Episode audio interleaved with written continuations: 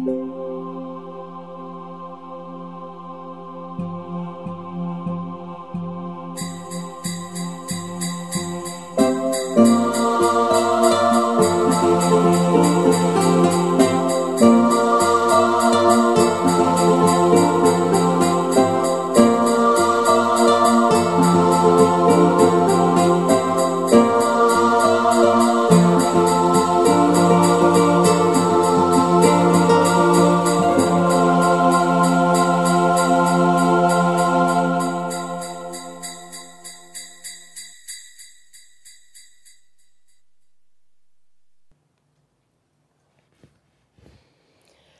Ein Kaktus zum Nikolaus? Frau Elster, ich hätte nicht gedacht, dass ich mit Ihnen im Schlepptau heute noch den Zauberwald erreiche, freute sich der Fuchs. Was soll das heißen, mit Ihnen im Schlepptau? Dank meiner Hilfe kommen wir doch ganz flott voran, finde ich, erwiderte die Elster. Komisch. Ich dachte, Sie schieben nicht mehr so kräftig an wie vor der Schlittenpanne. Irgendwie lässt sich der Schlitten schwerer ziehen, meinte der Fuchs. Merkwürdig. Das müssen Sie sich einbilden, sagte die Elster. Ob es vielleicht der Schnee ist, der zwischen die Geschenkpakete geraten ist, überlegte der Fuchs. Das glaube ich nicht. Wir haben ihn doch gründlich abgeklopft, meinte die Elster. Da haben Sie auch wieder recht. Vielleicht sollten wir es mit Musik versuchen. Kommen, kommen Sie und singen Sie mit mir unser Lied. Dann geht es bestimmt leichter. Einverstanden, mein Lieber. Wir zwei sind Nikolaus, wir zwei sind Nikolaus, wir ziehen heut von Haus zu Haus und teilen die Geschenke aus. Wir zwei sind Nikolaus. Geschenke schlitten halt, kommandierte der Fuchs und wies auf einen Stiefel vor einer Eiche.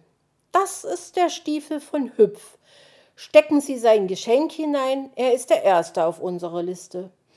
Oh, vielen Dank für die Ehre, dass ich das erste Geschenk austeilen darf, freute sich die Elster. Geben Sie mir nun bitte die Taschenlampe, damit ich das Päckchen heraussuchen kann. Die brauchen Sie nicht. Das Päckchen ist in der zweiten Reihe, von hinten das zweite von links. Ich habe es mir gemerkt, weil ich es selbst aufgeladen habe, sagte der Fuchs. Die Elster fuhr unter die Plane und zuckte erschrocken zurück. Wer hat hier einen Kaktus auf den Schlitten verladen? schrie sie entsetzt auf. Einen Kaktus?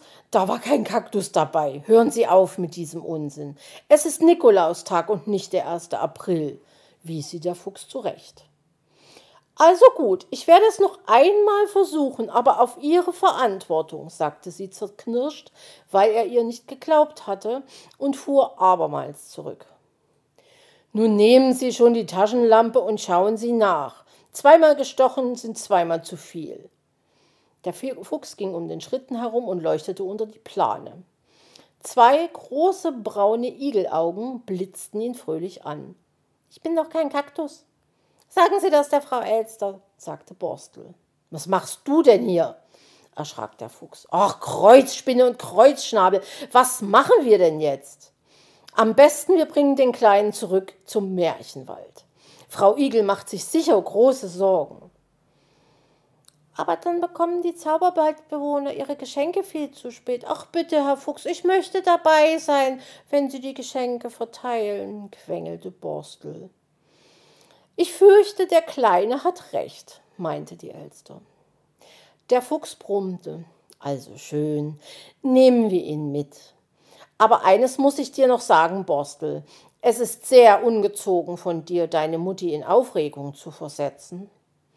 Borstel wurde kleinlaut. Hm, das stimmt schon.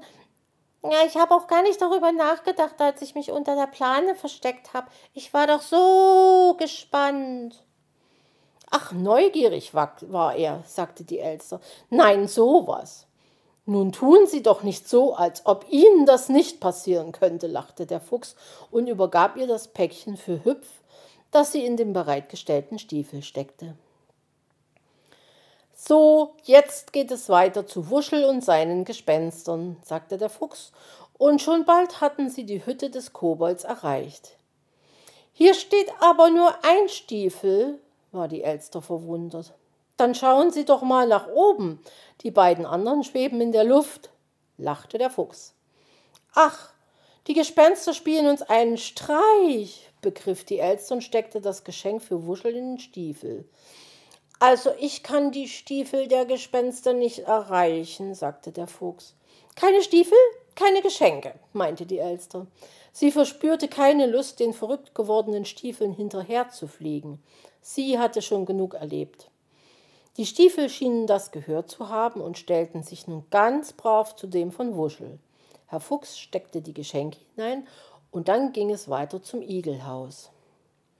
Herr Fuchs, darf ich das Päckchen für Stachelchen in den Stiefel stecken? bat Borstel inständig. Nein, sagte die Elster, das dürfen nur wir beide, schließlich hat uns der Nikolaus gebeten. Nun mal langsam, Elsterchen. Der Nikolaus hat mich gebeten, ihm zu helfen. Sie haben sich ja nur wieder mal aufgedrängt. Nun lassen Sie, Borstelchen, die kleine Freude. Aufgedrängt? Helfen hatte sie wollen. Die Elster blitzte ihren Freund böse an, doch der gab dem kleinen Igel das Geschenk und der steckte es in den Stiefel. Nun kommen Sie, Sie Nico Elster, nehmen Sie dieses Päckchen hier und stecken Sie es in den Stiefel der Igelmutter, sagte er in einem versöhnlichen Ton zu seiner reizenden Assistentin. Er selbst beschenkte den Igelvater. Herr Fuchs, bin ich jetzt auch ein Hilfs-Nikolaus? wollte Borstel wissen. Natürlich, mein Kleiner, lachte der Fuchs. Mann, Inspektor und Hilfs-Nikolaus, alles an einem Tag, war der kleine Igel begeistert. Ach, das ist ja eine ganze Menge für einen Dreikäse hoch wie dich, meinte der Fuchs und legte Borstel liebevoll die Pfote auf die Schulter. Jetzt müssen wir uns aber langsam sputen, mahnte die Elster zum Aufbruch und drängte Fuchs, Herrn Fuchs nach vorn zum Schlitten. Geschenke Schlitten halt, rief der Fuchs. Wir sind bei der Familie Maulwurf. Na, in diese Stiefel sollten wir eigentlich keine Geschenke stecken, meinte die Elster. Sie sind ja schmutzig.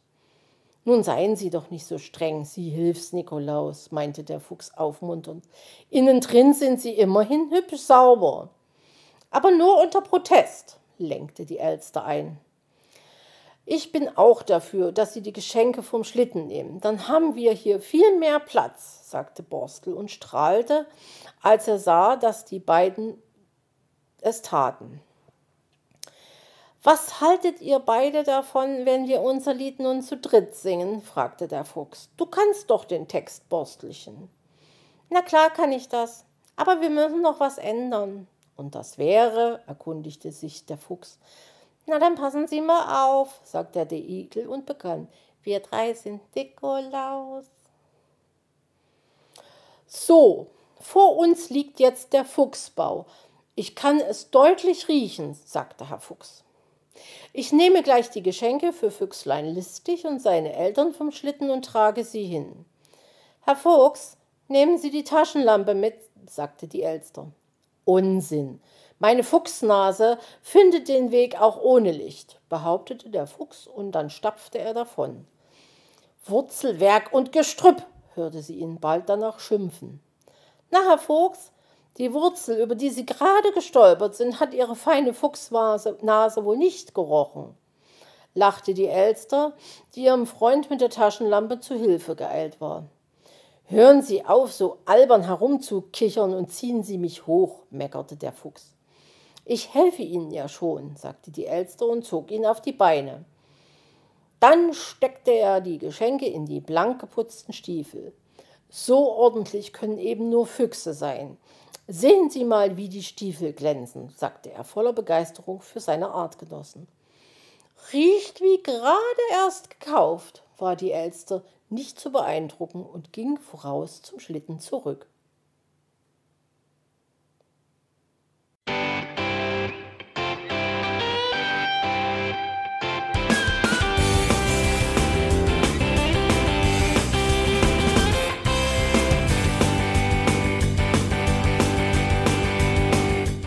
Das war Irgendwasser von Blinzeln.